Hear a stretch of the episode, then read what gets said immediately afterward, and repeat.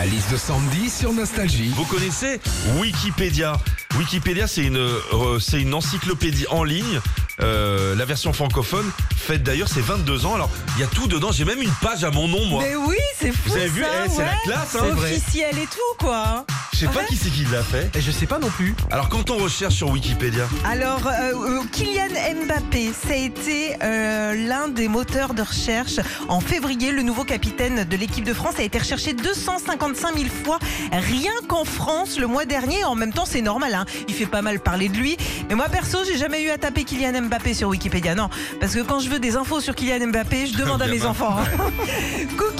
euh, c'est le mot qui a été le plus recherché sur Wikipédia en France en février, avec plus de 65 millions de recherches. Alors sûrement pour connaître la définition exacte d'un cookie en informatique.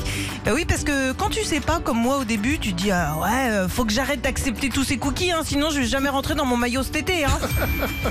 Et puis le mois dernier aussi sur Wikipédia, euh, la page Google Traduction a été consultée plus de 675 000 fois. Ah. Google Traduction, ce service qui te permet de traduire automatiquement 133 langues, du portugais, du gallois, du serbe, et puis une langue que je ne connaissais pas, le quechua, pour discuter avec sa tante.